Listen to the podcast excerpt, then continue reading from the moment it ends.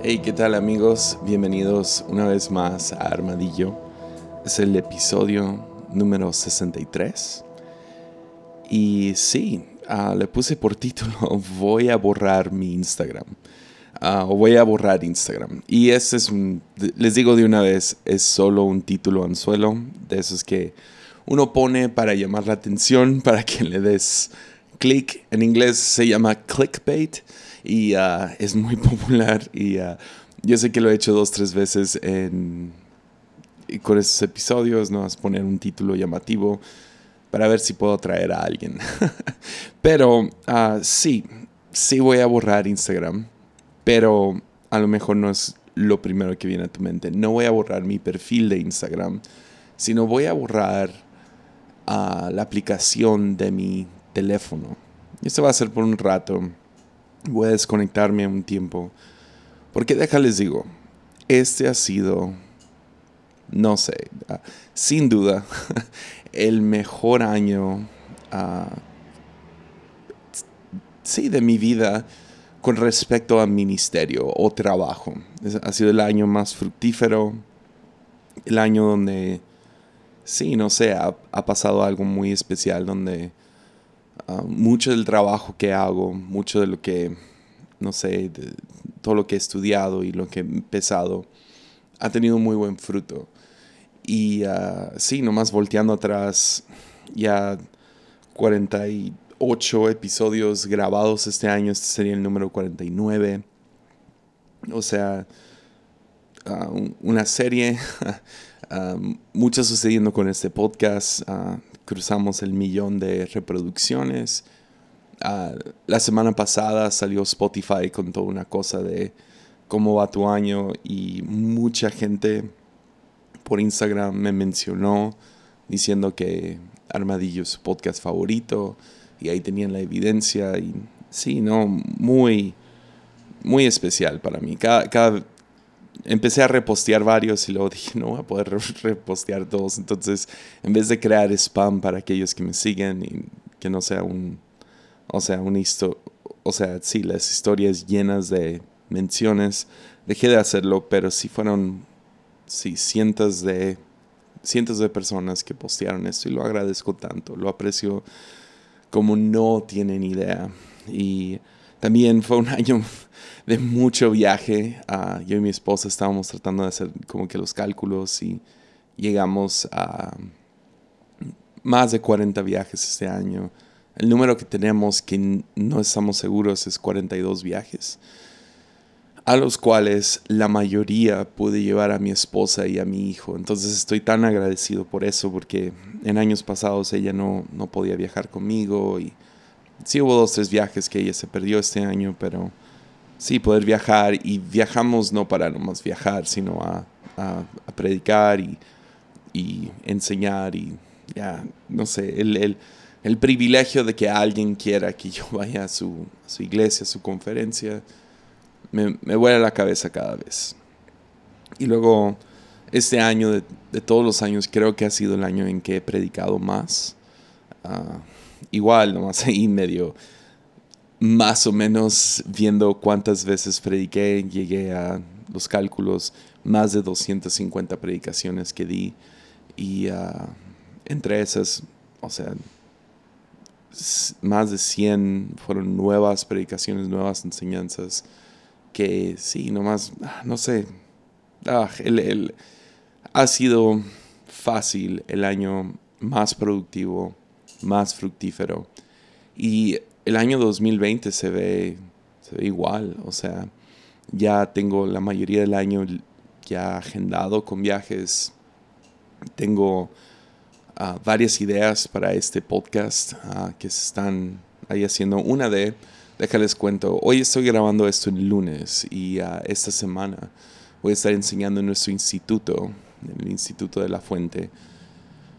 Y cada año doy las mismas enseñanzas y llevo como cinco años enseñando la misma cosa, que es, son cosas muy prácticas de ministerio y uh, todas nacieron de mi tiempo como pastor de jóvenes. Y, y este año hablé con, con, el director de la escuela y le dije, oye, ¿puedo cambiar de tema? Porque ya no siento la misma gracia, el mismo fuego al enseñarlo.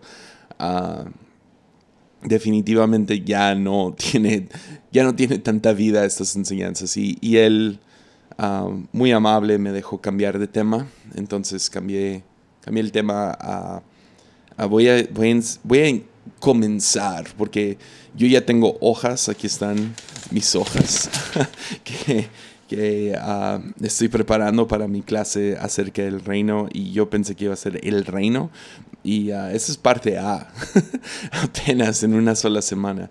Entonces son como 5 o 6 horas de enseñanza que voy a dar esta semana. Y estoy viendo cómo acomodarlo, ajustarlo para poder sacar una serie acerca del reino. Entonces estoy muy emocionado por eso. Y uh, sí, vienen muchos cambios a la iglesia, ya están comenzando.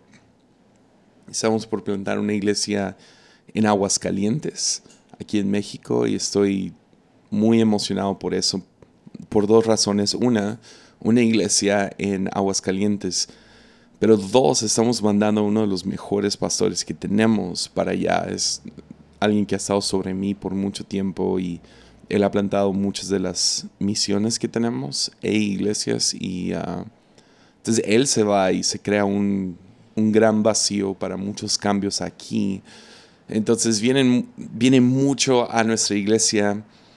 Ah, tengo una agenda llena el próximo año.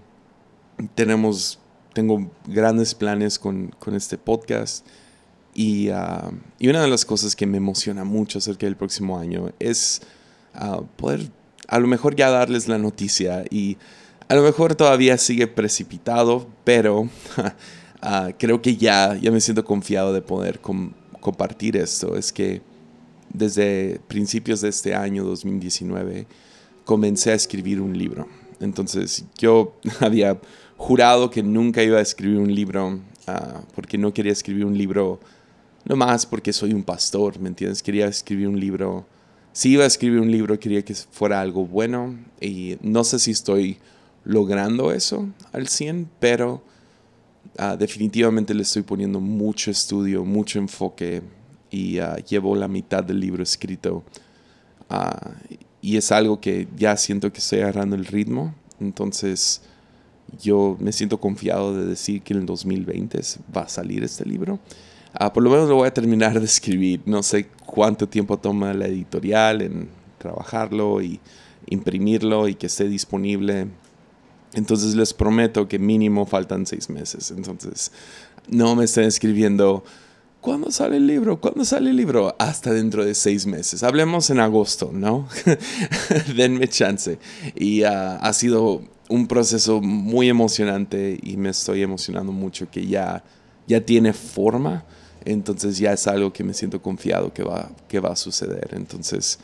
Ah, sí, ah, ahí, les voy dando noticias acerca de eso. Entonces, sí, ha sido un muy buen año, entrando a otro año muy productivo.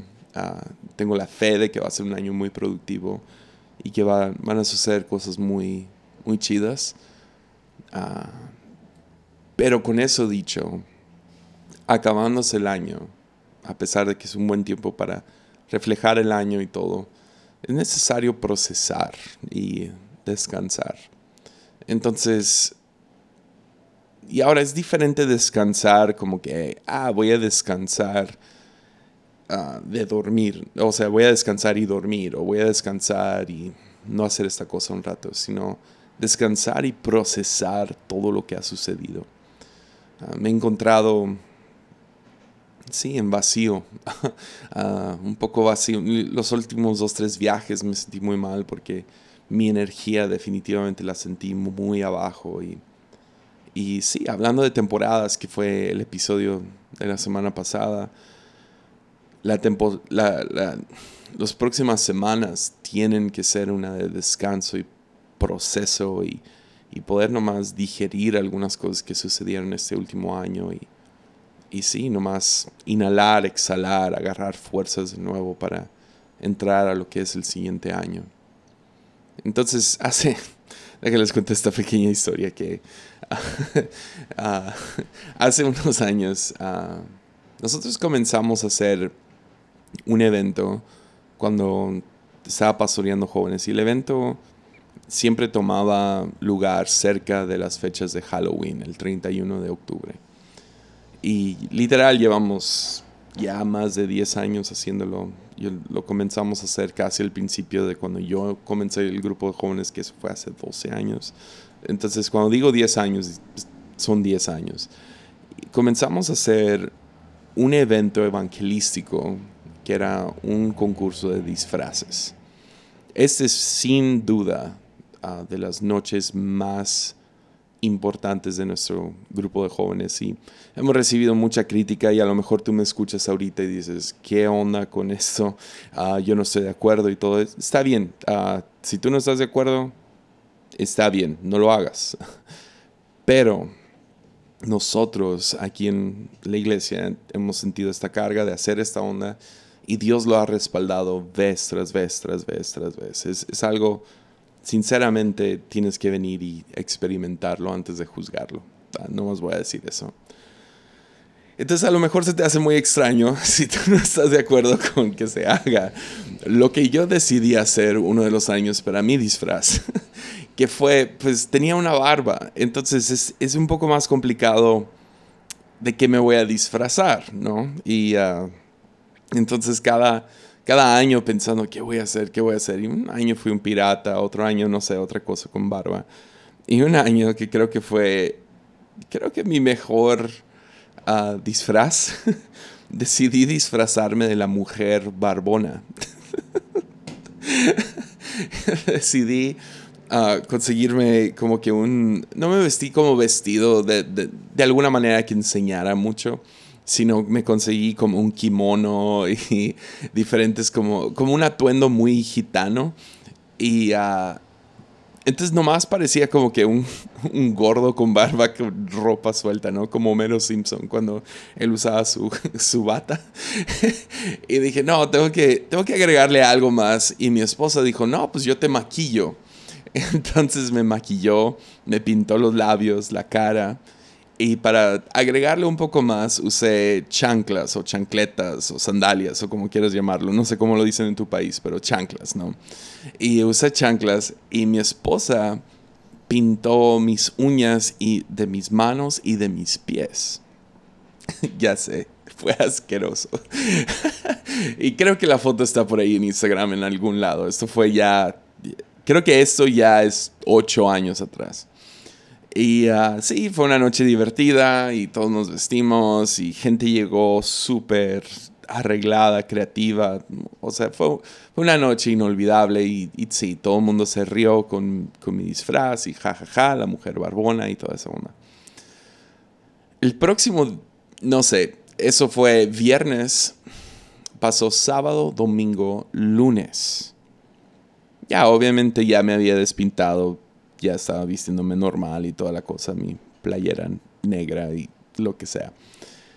Pero me dio flojera quitarme la pintura de los pies. La de las manos tenía que hacerlo porque pues gente ve mis manos. Pero mis pies, nah, nadie lo ve y la flojera de, de lidiar con la pintura y la acetona y toda esa onda.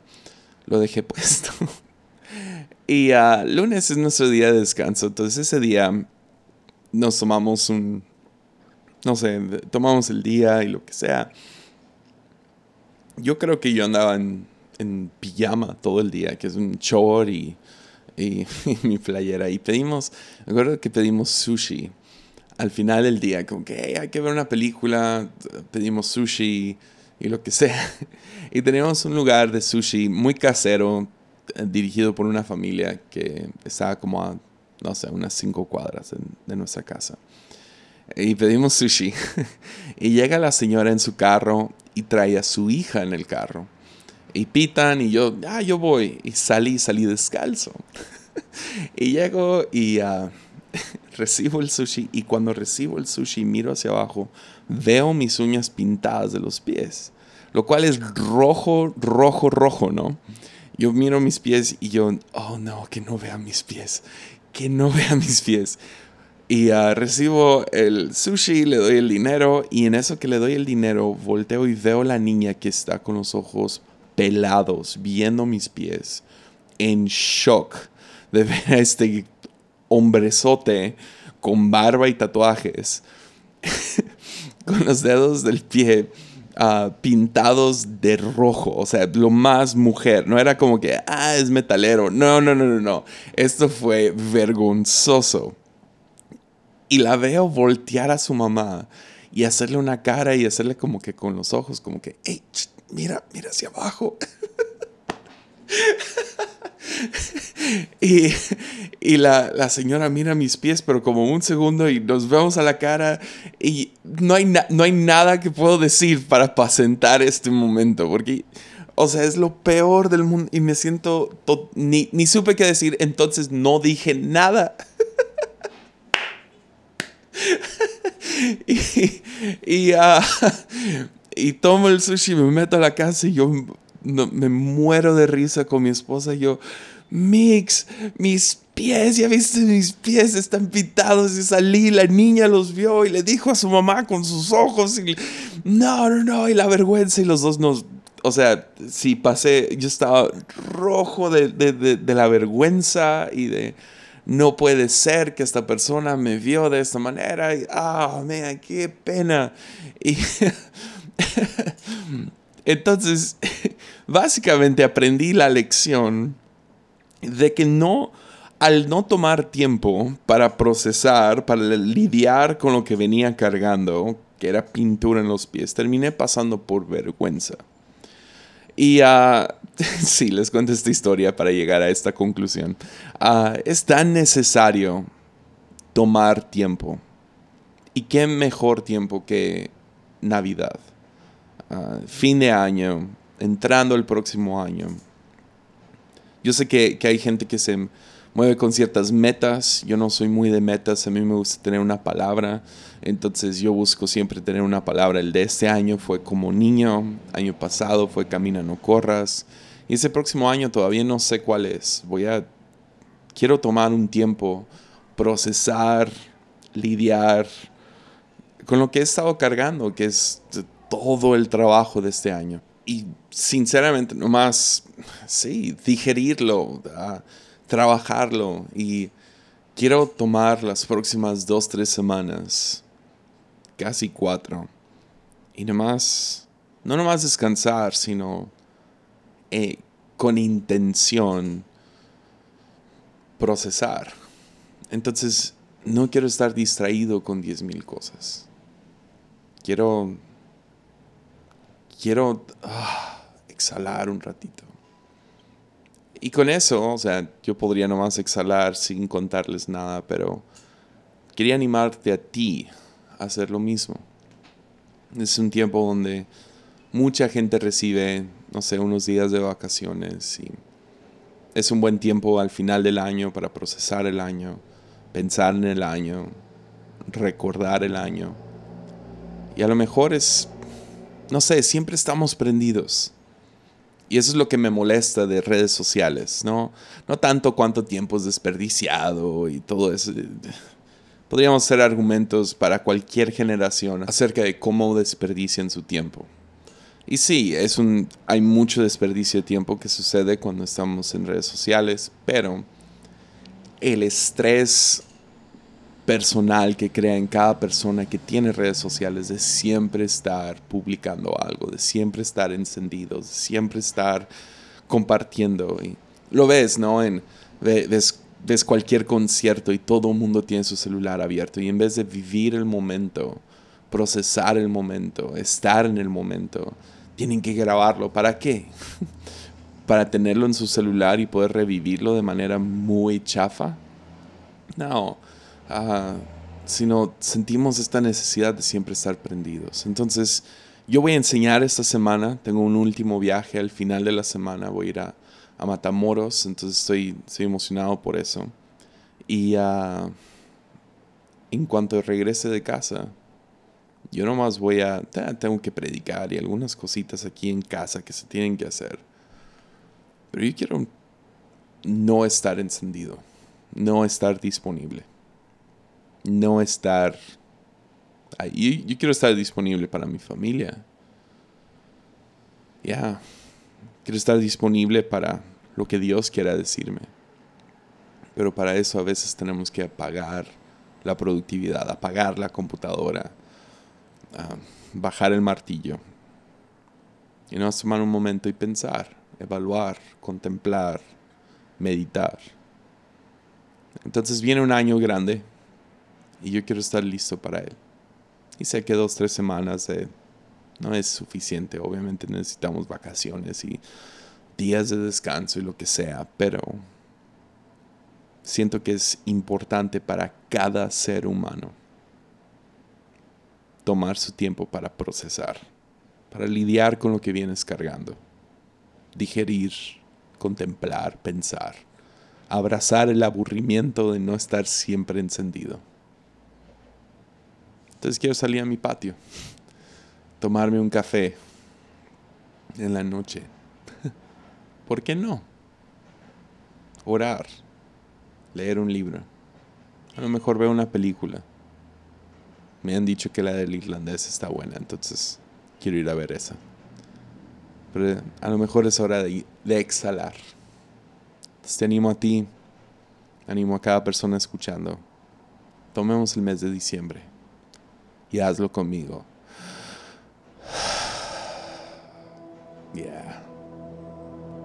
Nos vemos el jueves 9 de enero. Ánimo.